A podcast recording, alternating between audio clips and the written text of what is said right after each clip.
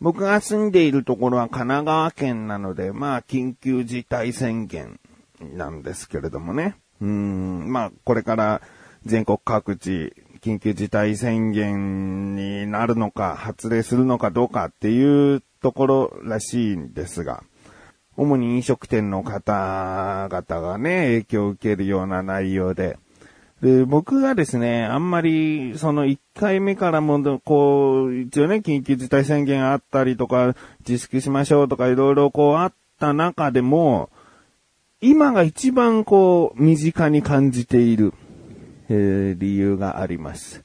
それがですね、コンビニ侍を一緒に撮っている菅井くんがですね、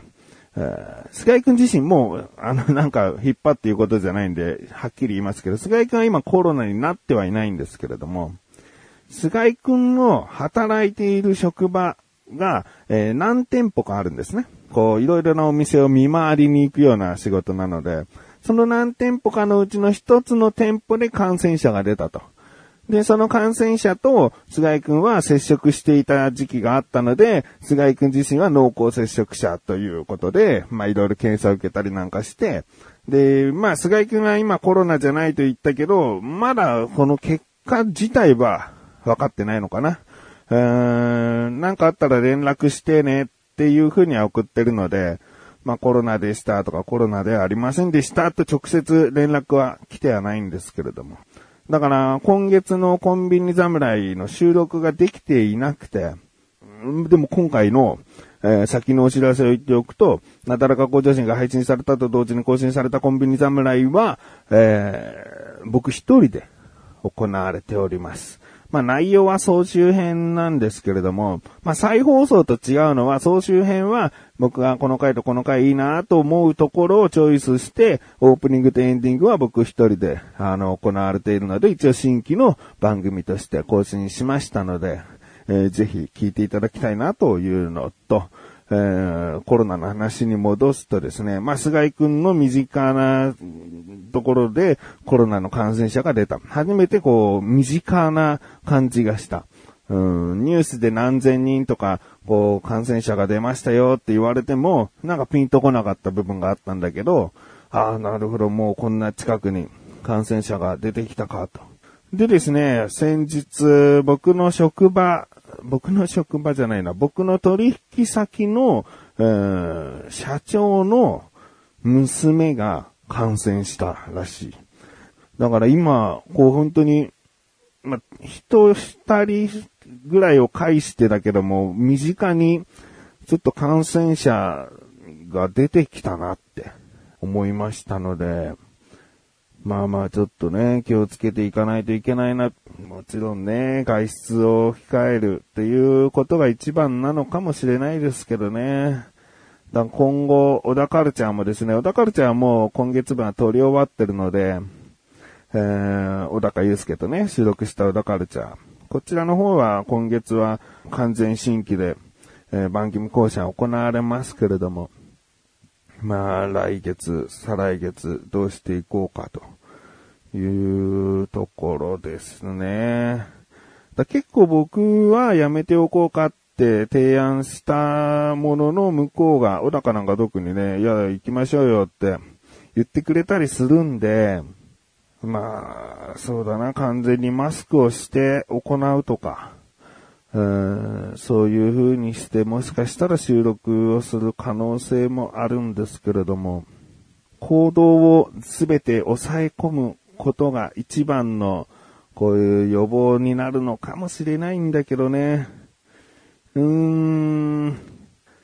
いろいろと難しいなと思っている自分がお送りします。菊者のだからか向上心。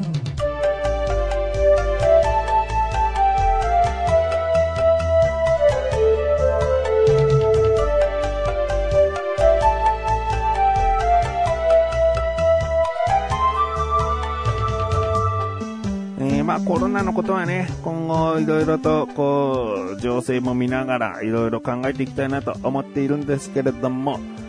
明るい話題ということにはならないかもしれないんですけれども、まあ暗くもないな。えっ、ー、と、うちはですね、キッチンに椅子を1個置いてるんですね。で、まあ、あの、僕が主に使ったりする椅子なんですけれども、この椅子もう3、4回壊してきてるんですね。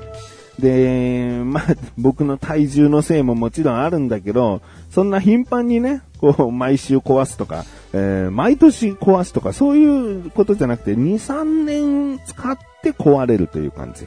だから、椅子のその寿命的にも、そんなもんじゃないかなって思っていたんですね。で、座っている椅子も、あの、折りたたみ椅子なので、その、まあ、いわゆる鉄製のというか、ホームセンターなんかで比較的安めに売っている背もたれがない丸い半径30センチ、まあ、それぐらいの、えー、折りたたみ椅子。これが、僕の座り方のこの体勢によって均等にこう負荷がかかってないから、こう、折り曲がっていくというかね、金属の部分が。うん、癖がついてって、そっちにこう力が偏ってって、だんだんこうぐにゃんって壊れていく。うん。で、これが、まあ先ほども言ったように何年かかけて、もう3台、4台ぐらい壊してしまっていたんで、で、今回も、ああ、とうとう寿命来たかという感じで、本来は寿命じゃないのかもしれないけどね、僕の圧迫しすぎなせいなのかもしれないんだけど、壊れちゃって、で、そろそろ買い替えなきゃと。うーん、思ってですね、そういう話を神さんとしていたら、息子がですね、お年玉を大量にもらったから、買ってくれると言うんですね。椅子を。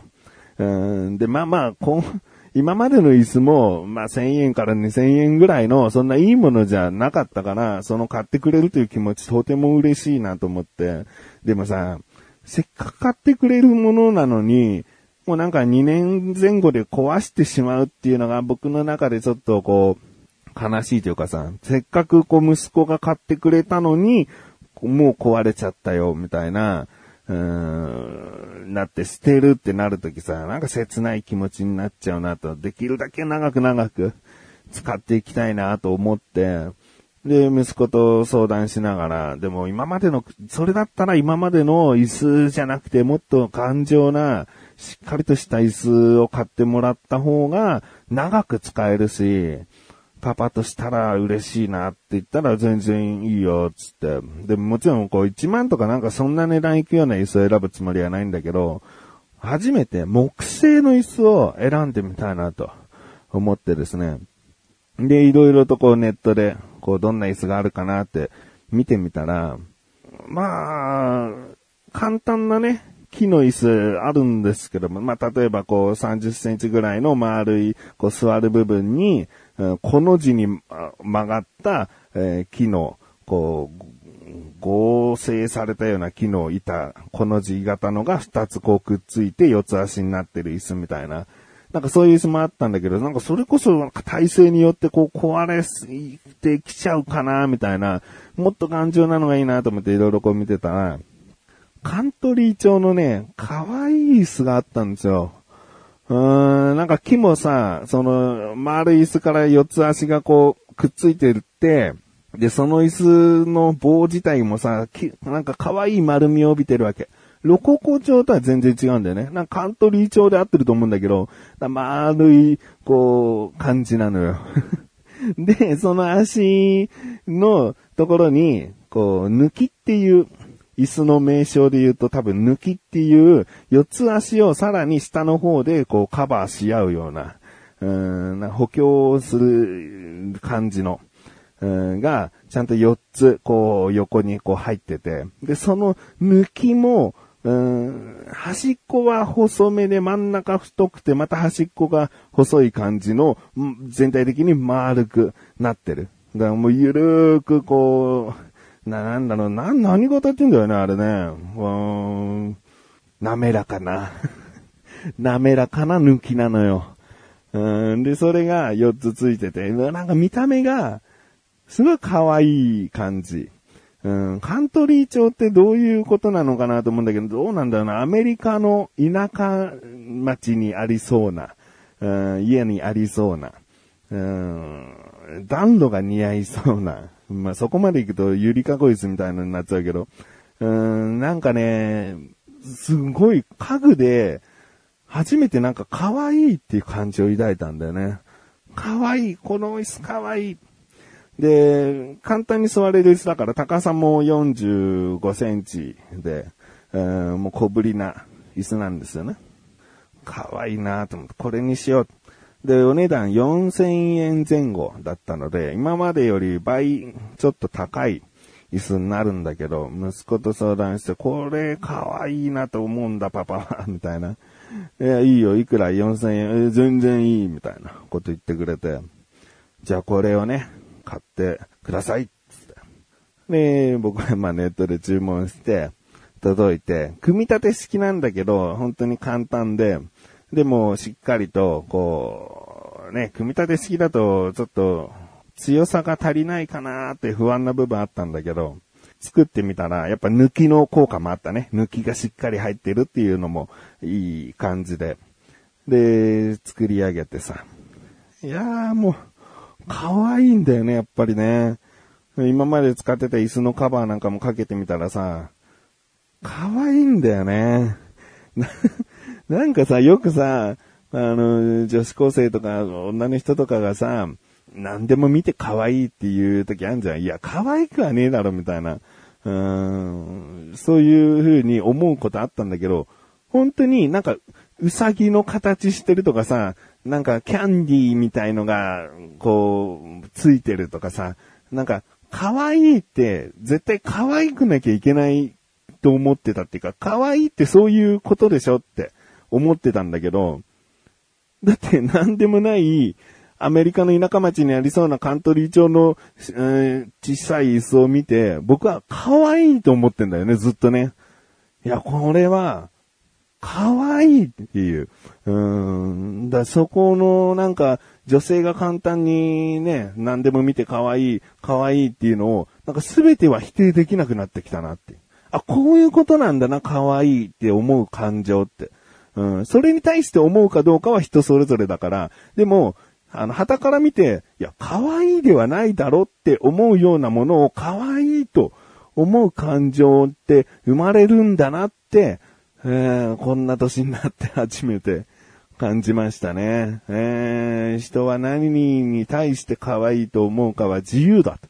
うん、ただまあ、ね、何でもかんでもね、うん、プレゼントもらってさ、箱開ける前からもうパッケージから可愛いい、このリボンも可愛いい、箱も可愛いい、開けて中見て、あ、可愛いい、これも可愛いい、みたいなさ、うん、もう何でも可愛いいで片付けるような感じだったら、あんまり信用度ないけど、僕は生まれて初めて、ピンクでも何でもない、うーん、まあ、小ぶりっていう部分は可愛いになるのかもしれないね。子供に対して可愛いと思うことはあるから、何でもかんでも女性っぽいものが可愛いわけじゃないもんね。うん、ドラえもんも可愛いということもあり得るもんね。うん。だの、まあ、いろいろと可愛いの感じはあるかもしれないけど、まあ、そんな椅子なんかに対して可愛いと思うことは人生初でしたね。えー、だから何でもかんでも可愛いとか、可愛いだけじゃないよね。かっこいいと思うものに対しても自由だと思うから、うん、なんか否定的に入るのは良くないなと、改めて思わされましたね。あ、僕の椅子ですね。可愛いんですよ。